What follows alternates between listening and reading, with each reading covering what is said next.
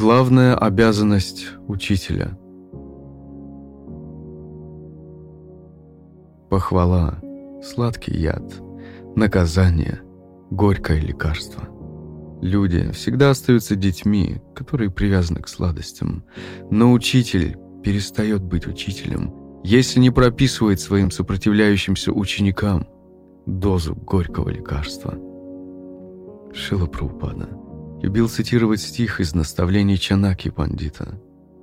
«Попустительство порождает порог, строгость же порождает добродетель.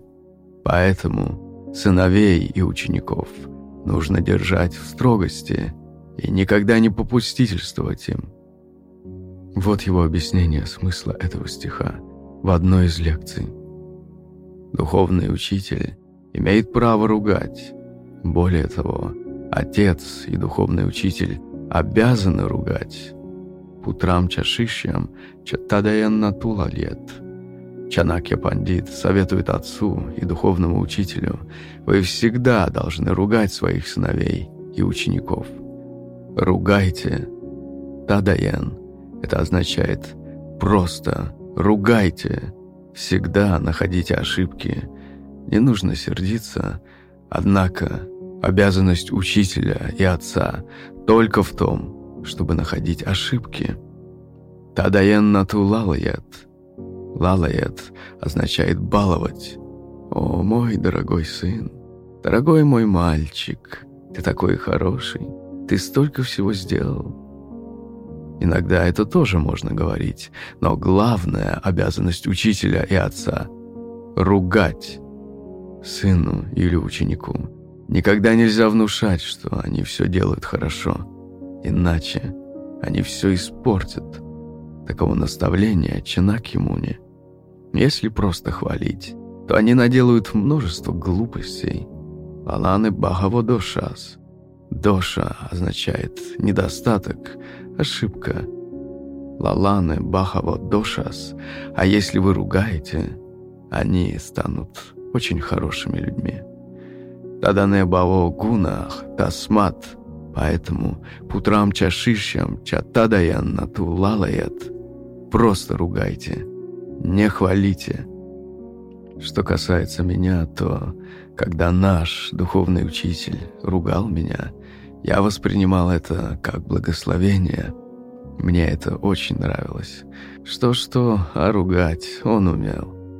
Негодяй, бестолочь, глупец. В ход шли любые слова, самые отборные. Вспоминает Гирирадж с вами. Однажды во время прогулки по Джуху-Бич я рассказывал Шиле про упаде, о проповеди журналистам. Да, у тебя это очень хорошо получается. Ты умеешь общаться с людьми. Эти слова про упады привели меня в восторг. Затем речь зашла о смирении. Я сказал, что порой чувствую свою полную бесполезность и никчемность. Я ничего не делаю для вас и вашего движения. Это тоже хорошо. В этом проявляется твое смирение. Эти слова очень воодушевили меня. Шила Праупада был явно доволен мною. Поэтому я совсем осмелел и продолжал. Но иногда это ощущение своей никчемности повергает меня в маю. Шила Праупада резко остановился и пронзительно посмотрел на меня. «Повергает тебя в маю? Да ты никогда не вылезал из мая!» Мне показалось, будто меня поразил удар грома. Тут же на песке пляжа я растянулся в поклоне. В одно мгновение я понял свое истинное положение и положение Шила Прабхупады как духовного учителя. Эти слова отрезвили меня.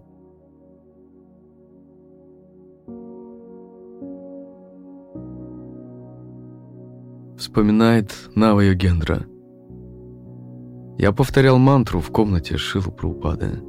Мне казалось, что он мной очень доволен – я старался повторять мантру как можно внимательнее.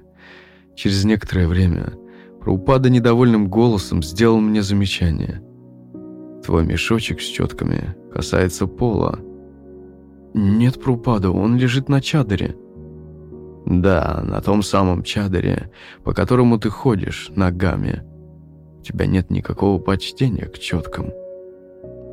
Я проглотил упрек и, собравшись с духом, стал громко и еще более внимательно повторять мантру. «Харе Кришна, Харе Кришна, Кришна, Кришна, Харе Харе». «Не повторяй так громко», — тотчас осек меня про упада. Я стал повторять тихо, еле слышно. Но про упада еще более сердито сказал. «Это хорошо, что ты повторяешь мантру, но это еще не значит, что ты можешь беспокоить духовного учителя. Делай это где-нибудь в другом месте». До сих пор я помню эту историю, и она позволяет мне всегда чувствовать себя учеником. Вспоминает Рахини Нандана. Это было мое первое близкое общение с Ашила Праупадой. Я присоединился к утренней прогулке по полям около Бхактивиданта Мэннера. Праупада и преданные шли по узкой, извилистой дорожке между полей. На пути нам встретился указатель с надписью «Садоводческая выставка». Праупада указал тростью на надпись и спросил, «Что означает садоводческая выставка? Что там выставляется?» Преданные остановились. Никто не знал точно, что ответить. Тогда я, находившийся в самом конце свиты, решил подать голос. «Шила Праупада, я думаю, что это выставка, имеющая отношение к разведению овощей, плодовых деревьев и цветов». Праупада молниеносно повернулся и посмотрел на меня. Меня пробрала дрожь от одного его взгляда. «Ты думаешь?» Иначе говоря, ты не знаешь, но при этом говоришь ты думаешь?» Преданные стояли вокруг и смотрели то на меня, то на Шилу Праупаду. Мне хотелось провалиться на месте. Я проклинал тот момент, когда кто-то потянул меня за язык. Праупада ударил тростью о землю и грозно повторил.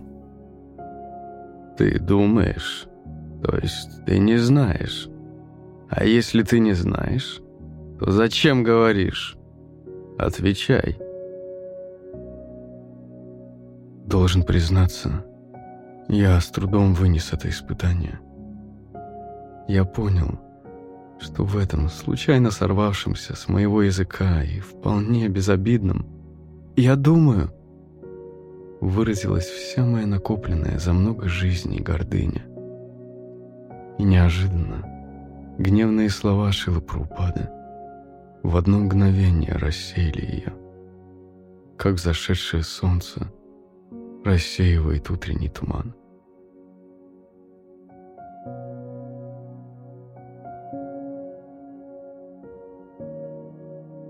Шила Праупада, я оставлю себя на место твоих учеников и размышляю о том, как я отреагировал бы на их месте. Смог бы я понять, что ты хочешь мне сказать, ругая меня по пустякам? Или обида заставила бы меня пытаться находить недостатки в тебе? Всегда оставаться учеником, с благодарностью принимающим даже несправедливые упреки своего учителя. Непросто.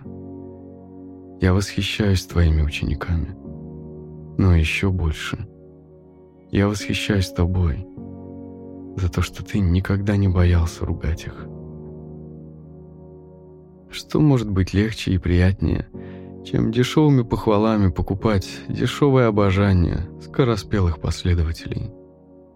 Сколько таких учителей с приклеенными улыбками бродит по этому миру в поисках жаждущих одобрения последователей? Сколько таких учеников ищет и находит для себя – подходящего гуру. Шила Прабхупада, спасибо за то, что ты никогда не ставил себя в зависимость от дешевого обожания и никогда не боялся исполнять главную обязанность учителя.